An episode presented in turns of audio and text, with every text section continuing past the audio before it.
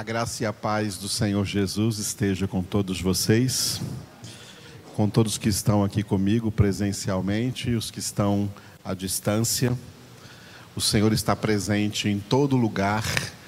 Deus é onipresente.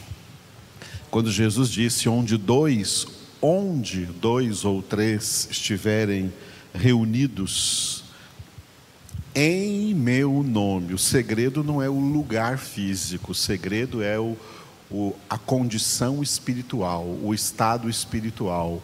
Em nome de Jesus. Em nome de Jesus, nós estamos sempre reunidos. Estamos reunidos 24 horas por dia, em nome de Jesus, no reino espiritual, no estado de salvação. Nós estamos em Cristo e a boa nova é Romanos 8:1, nenhuma condenação há para aqueles que estão em Cristo Jesus. Aleluia. No estado de salvação, nós temos um alimento espiritual, um alimento especial que é a palavra de Deus. E nesse momento o Senhor vai nos servir Provérbios, capítulo de número 27 quase estamos né, encerrando aí, chegando ao final deste livro dos Provérbios. Cada congregação nós temos um capítulo de Provérbios. Estamos hoje então no capítulo de número 27. São palavras de Deus e essas são palavras de sabedoria, palavras que resumem para nós a profunda sabedoria de Deus. Por quê? porque a vontade de Deus é que nós sejamos sábios. Deus quer formar filhos sábios, Deus quer formar filhas sábias. Pessoas que não vão atrás dessa sabedoria, elas perdem o propósito de Deus nas suas vidas. E o mundo já está superlotado de gente que perde todos os propósitos de Deus. O propósito de Deus na nossa salvação é que nós nos tornemos sábios. Deus não gosta de ignorância. Quando a Bíblia diz que Deus perdoa o tempo da ignorância, isso significa que Deus perdoa aquele tempo em que nós não estávamos conhecendo nada, porque a partir do momento que nós começamos a conhecer, aquele tempo foi perdoado, porque agora nós estamos no propósito de Deus de conhecer e de crescer no seu conhecimento e na sua sabedoria. Mas todo aquele que permanece na ignorância, se afastando ou se mantendo afastado do conhecimento e da sabedoria de Deus, não haverá salvação para ele. Isso é bem claro. Então nós estamos aqui pela obra da salvação em Cristo Jesus para crescer na graça e no conhecimento do nosso Senhor e Salvador Jesus Cristo. Vamos crescer um pouco mais hoje, meditando em cada palavra de Provérbios, capítulo 27.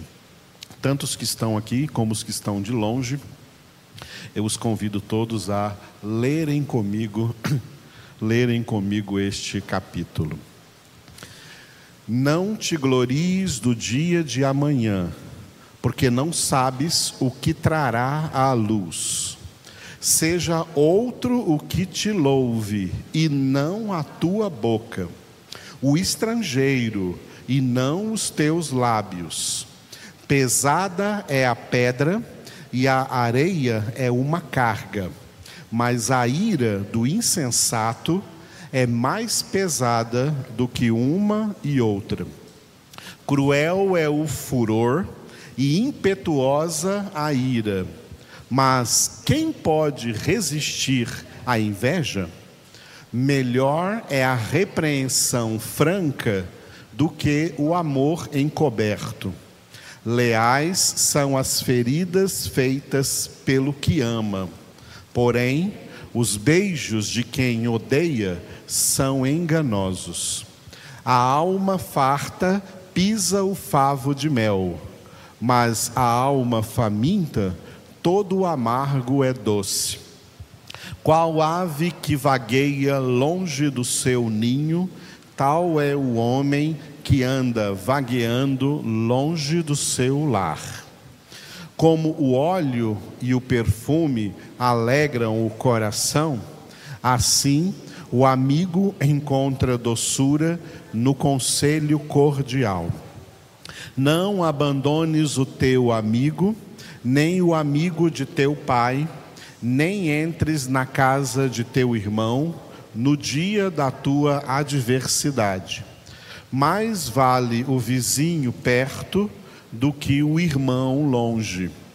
Sê sábio, filho meu, e alegra o meu coração, para que eu saiba responder àqueles que me afrontam.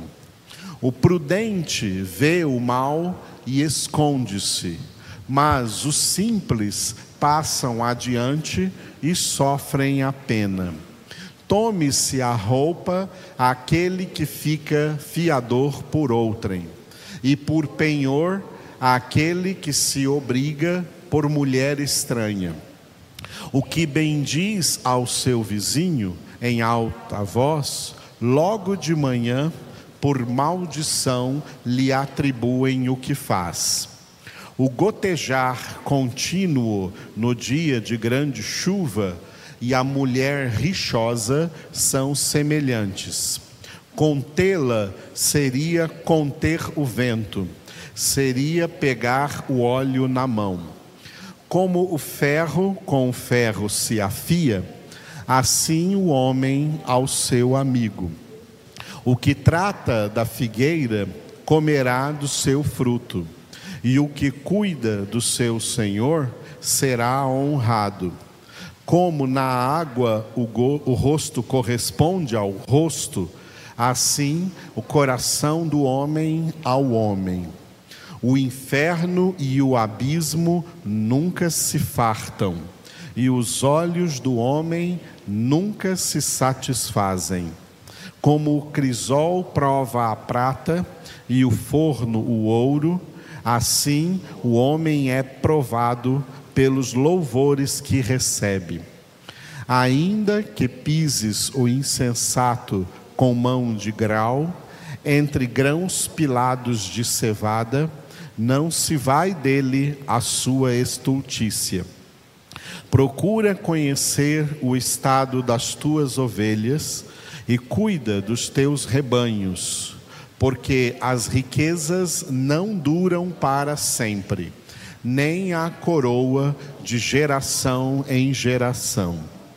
Quando removido o feno, aparecerem os renovos e se recolherem as ervas dos montes, então os cordeiros te darão as vestes, os bodes o preço do campo, e as cabras leite em abundância para teu alimento, para alimento da tua casa e para sustento das tuas servas. Aleluia. Louvado seja o Senhor por essas palavras de sabedoria. E nós vamos refletir nessa noite só em duas delas, tá bom? Duas delas, bem rapidamente. A primeira é no versículo 8.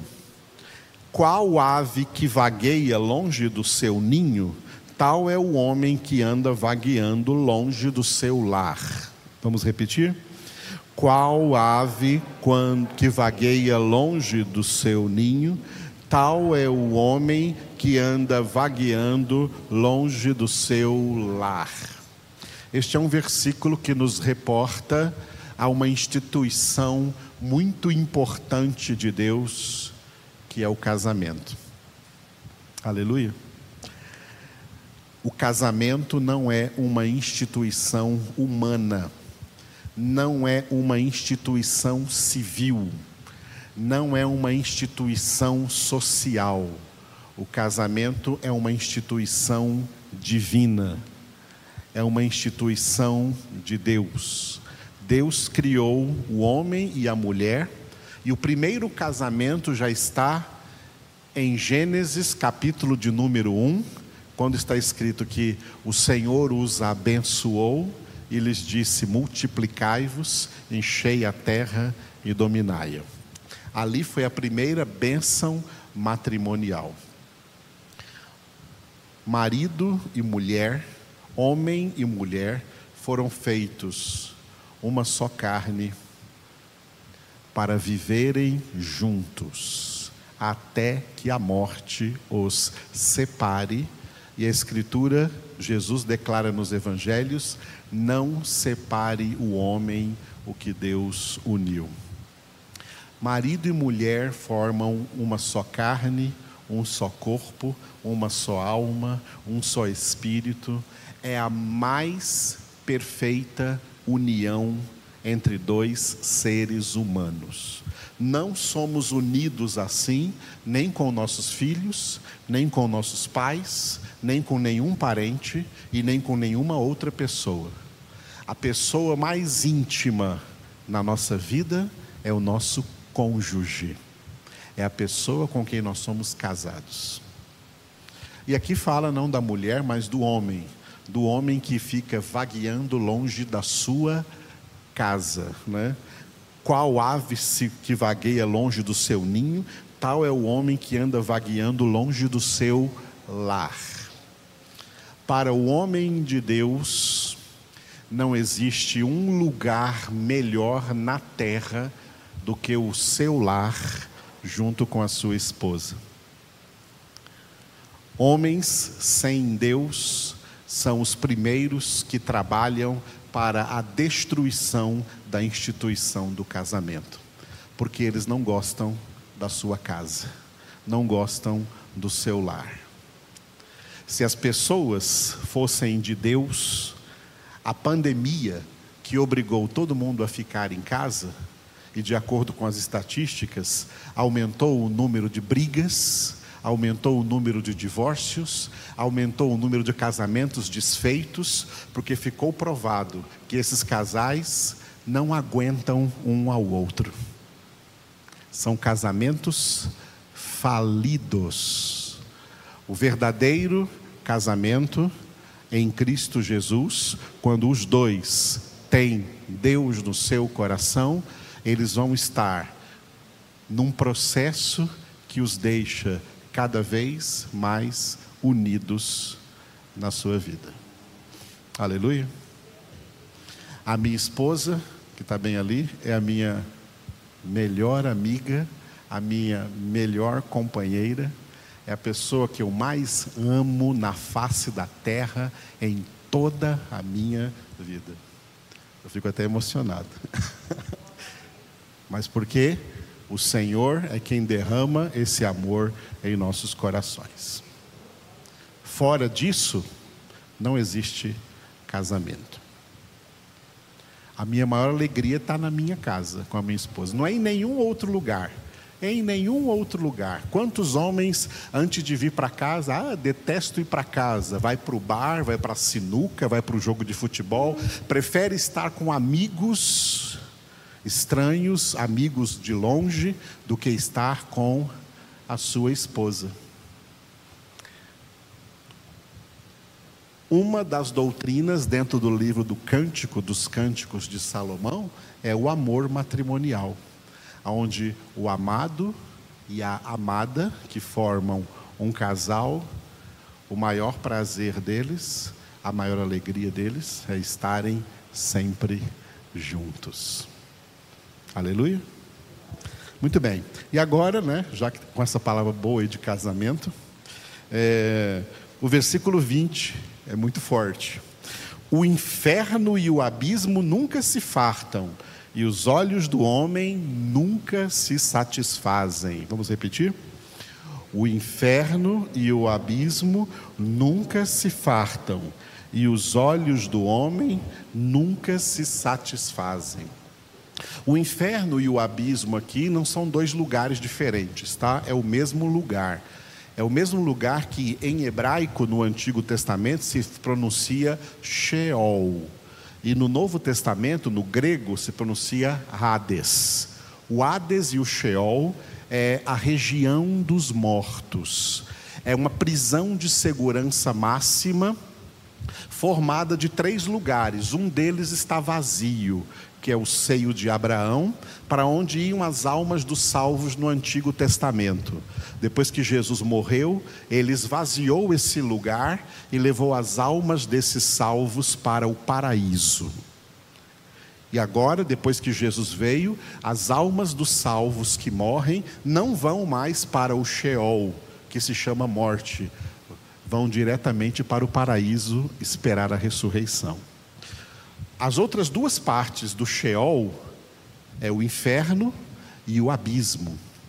O abismo onde Satanás ficará preso por mil anos e o inferno que continua recebendo as almas dos condenados. Por isso, quando está escrito aqui o inferno e o abismo nunca se fartam, é a mesma coisa que dizer a morte nunca se farta. A região dos mortos nunca se farta, está sempre querendo receber mais e mais almas. E sabe o que leva as almas para lá? O pecado do homem. O pecado do homem na Bíblia, ele é explicado de três maneiras. Três maneiras que envolve tudo o que significa pecado é a tríplice concupiscência que a gente lê em 1 João capítulo 2. A concupiscência da carne, a concupiscência dos olhos e a soberba da vida. Aqui o autor citou só uma delas, representando as outras duas, a concupiscência dos olhos. Os olhos do homem nunca se satisfazem. Os olhos do homem estão sempre devorando o mundo com seus desejos malignos, suas inclinações malignas, sua inveja maligna, sua cobiça maligna, e é isso que leva a humanidade toda para o inferno. Porque para o céu só vão aqueles cujos olhos estão em Cristo, estão em Jesus e obedecem Hebreus capítulo 12 que diz: percorrei a carreira que vos está proposta, olhando firmemente para Jesus, o Autor e Consumador da nossa fé. Aleluia. De pé agora, orem comigo. Obrigado, Senhor, por essa noite que o Senhor já começou a falar conosco nestes ensinamentos profundos aqui da tua palavra, ensinando-nos, Senhor, que verdadeiramente o Senhor é quem nos une em matrimônio e que o Senhor é quem cura os nossos olhos da concupiscência dos olhos, para não cairmos no inferno nem no abismo, mas para prosseguirmos para o céu e tu és, Jesus, o único caminho para o céu, tu és o caminho, a verdade e a vida. Ninguém chega na casa do Pai senão por meio de ti, ninguém vem ao Pai senão por meio de ti, Senhor. Tu és o único caminho, tu és a única salvação, tu és a palavra de Deus viva e eficaz, mais penetrante que qualquer espada de dois gumes e que penetra até o ponto de dividir alma e espírito, juntas e medulas, e é apta para discernir todos os pensamentos, propósitos e intenções dos nossos corações. Nós estamos, Senhor, diante da tua presença. Todo homem está diante da tua presença. Tu sondas as mentes e os corações de todos. Tu conheces a todos e o Senhor age, é poderoso para agir na vida de todos, em nome de Jesus. Amém. Glória a Deus. Aleluia.